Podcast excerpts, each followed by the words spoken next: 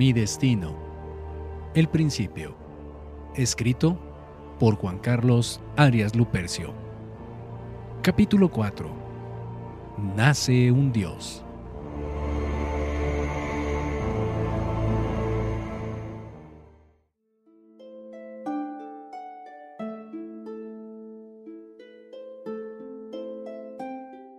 El maestro me contó que ya en el Olimpo, Zeus mandó llamar a todos los dioses.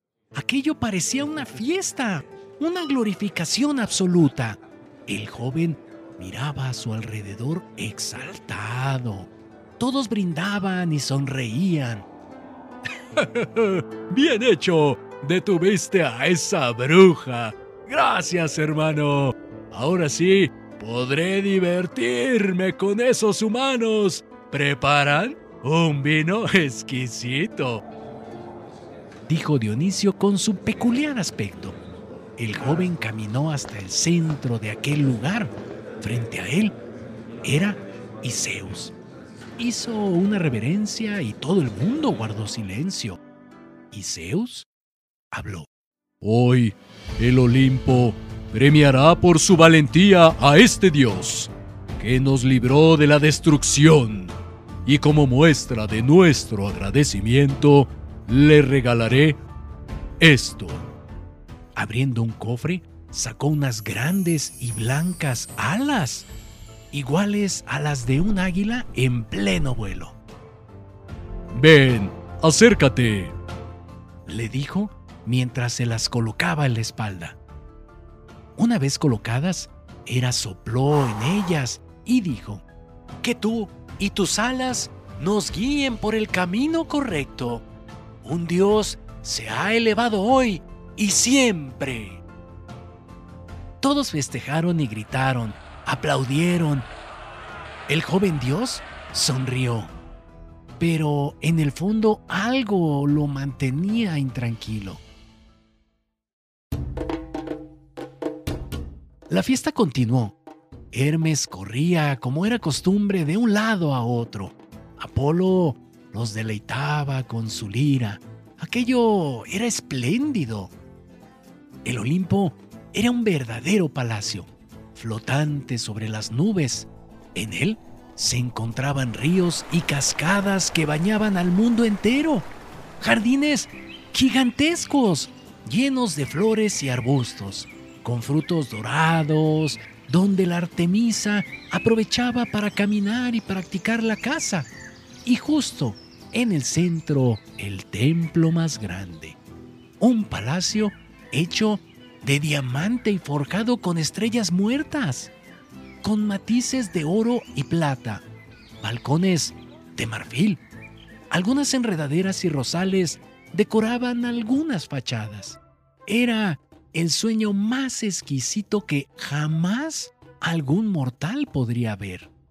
Cosa que hacía que al joven Dios le diera tristeza. Pobres de mis mortales. He estado con ellos, he convivido junto con ellos. He visto cómo muchos de ellos cuentan apenas con chozas. He visto el hambre y la muerte. He visto su dolor. Ellos no tienen estas riquezas.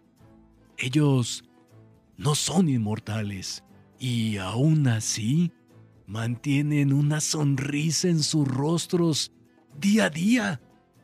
Mis hermanos solo juegan, matan, traicionan, seducen mortales y dejan semidioses regados como si Ah, se tratasen de cerdos en un chiquero. Esto no es justo. Nosotros hacemos lo que queremos y mis hermanos hacen que vivan a su merced. Y aquel que se revela o intenta cambiar es castigado eternamente. Eso debe cambiar. Pensaba aquel joven Dios mientras veía a su alrededor. De pronto, mientras aquella obscena escena de grandiosidad y desfachatez seguía, se notó un hedor extraño en el ambiente, similar al de un animal muerto. ¿Azufre? Tal vez. Sea cual fuese el olor, cada vez era más fuerte y penetrante. Todos comenzaron a notarlo y la fiesta se detuvo como si algo malo estuviera a punto de pasar. La claridad del lugar dio paso a nubes grises. De pronto una extraña y densa neblina cubrió todo. Y una voz se escuchó en el fondo, precedida por una serie de aplausos. ¡Bravo! ¡Bravo! ¡Bravo! Es un día glorioso y lleno de dicha. Pero, ¿alguien me puede decir qué celebramos? Todos voltearon hacia donde estaba la puerta principal, ahí donde la neblina se concentraba. Zeus se levantó de su trono y sin pensarlo dos veces, tomó su rayo. Ares y Atenea le siguieron desenfundando cada uno su espada. Artemisa, mientras tanto, ya tenía preparada un hacha empuñada en su delicada mano. El joven dios se quedó al lado de Afrodita, quien ya preparaba un látigo hecho con las espinas de un rosal. ¿Y tú? ¿Qué haces aquí? Este no es tu hogar. Hermano, exclamó Zeus mientras sus ojos se llenaban de ira. De las sombras, una nube como de polvo se desprendió al centro. De dicha nube salieron dos cadavéricas manos. El hedor ahora, ah, sí, era increíblemente nauseabundo. La tenebrosa nube se abrió por completo y dejó lucir una enorme gabardina negra que arrastraba por el suelo. Esa cara era inigualable. Un cabello tan negro y desalineado, con una cicatriz en la mejilla izquierda, producto de la quemadura del rayo de Zeus. Una brillante arracada en el óvulo derecho y una mirada que provocaba la muerte misma. Era él. No podía hacer otro más. La oscuridad lo seguía donde se movía pues él era la maldad misma, el poderoso y temible Hades, rey del inframundo, ahora en el Olimpo. Zeus lo miró fijamente y antes de que pronunciase palabra alguna, Hades habló. Hermanito, hermanito, una fiesta aquí en este bello recinto y no me invitaste, ¿eh? Ah, vaya, pero tampoco está Poseidón. Decía mientras volteaba a su alrededor y prosiguió. Somos tus únicos hermanos y no nos invitaste. Mmm, pero qué modales los tuyos. hermano. Oh, espera. Seguro Poseidón no vino porque tenía que cuidar delfines y... Uh, pececillos. Pero yo, si me hubieses invitado, con gusto hubiese venido. Casi no tengo nada que hacer en el inframundo, verás. Los muertos... Ah, no hablan mucho. Pero... ¿Por qué esas caras, mis amigos? Ah, ya sé. Creen que estoy loco por intentar hablar con los muertos. Pero, ¿qué más puedo hacer? Es el lugar que me tocó. Y mientras encajaba sus garras dentro de su pecho, lacerándose y alzando su mirada hacia Zeus con desprecio. Espera, no, yo no lo elegí. Tú, mi querido hermano, me arrojaste ahí. Mira mi rostro. ¿Ya la olvidaste? Un silencio escalofriante recorrió el lugar y Hades arremetió rápidamente antes de que alguien pudiera comentar algo. Pero tranquilo, hermano, no vengo a pelear. Dile a tus colegas e hijos que bajen esas tontas armas. No pude evitar escucharlos. Es tal su escándalo. ¡Ah!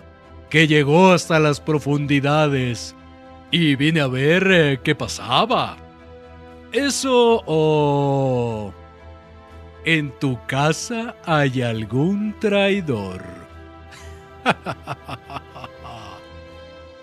Contestaba con risa sardónica. Todos se miraron unos a otros con cierta desconfianza, y Zeus levantó la voz a la vez que un trueno cimbró hasta el último pilar del palacio. ¡Calla! Blasfemo y mentiroso. Aquí el único traidor eres tú. Así que retírate.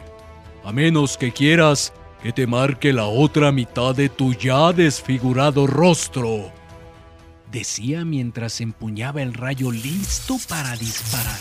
Hades volteó hacia donde estaba el joven dios y sonriendo dijo, Mira nada más, tú aquí, alas nuevas, bonito detalle. Es la forma en que mi hermano suele comprar el silencio y la gratitud de los que le sirven. Tu lugar no es este y... lo sabes. Tu lugar es allá abajo, con los mortales. Confundiendo su mente y haciéndoles creer en cosas como... Um, la fe y esa tontería llamada amor. Es solo química. Una pulsión más de los mortales. Ninguno de los de aquí presentes podemos experimentar eso del amor. Ni tu Zeus lo siente. ¡Qué pérdida de tiempo! Solo tú y tus hermanos lo sienten. Los mismos humanos que se matan y traicionan unos a otros. ¿Cuál es pues tu insulso trabajo, tu insulsa misión? Ni siquiera eres un dios como nosotros. ¿Y sabes por qué? El amor no existe. El deseo y la guerra sí. Hasta tu Afrodita y tu Ares lo saben. No perteneces a los dioses, ambiciosos y traicioneros. Y tampoco perteneces a los mortales, tontos de cabezas huecas peores que las bestias. Únete a mí. Y solo así tendrás un verdadero lugar, un verdadero poder. Tú eliges ser un dios, traicionar y jugar con los humanos cual juguetes desechables. ser un vil hombrecillo que siente amor y muere sin poseer un poder alguno. O ser un líder, tener poder y ser respetado por toda la eternidad junto conmigo. Piénsalo, mi querido Eros. Yo te dije que te largaras de aquí. Decía Zeus tan molesto como pocas veces se le vio al tiempo que dirigía su rayo a la cabeza de Hades. Hazlo, hermanito. Sé lo de la daga, sé lo de Eris, sé lo que ocurre en este lugar. ¡Vamos! Lánzame al tártaro de regreso. Así obtendré más pronto lo que todos temen. Decía mientras sus ojos se enrojecían como cerezas y su cuerpo se cubría de llamas ardientes. No si yo llego antes, dijo Eros mientras abría sus alas y se dirigía en picada hacia el inframundo. ¡No! exclamó Hades con odio. Afrodita dio el primer latigazo y logró detener uno de los brazos de aquel demonio enfurecido. Era Sacó su tejido y con hilos de plata lo ató fuertemente. Ares, Atenea y Artemisa se atrincheraron en las principales entradas para evitar que escapara. Zeus lo apuntó de frente con su rayo. A dicha escena apareció Helios con su martillo de fuego. ¡Traje a alguien más! Dijo mientras golpeaba la cabeza de Hades, dejándolo casi inconsciente. Ahí estaba. Era Poseidón, que con su afilado tridente apoyó a los demás a detener al rey del inframundo.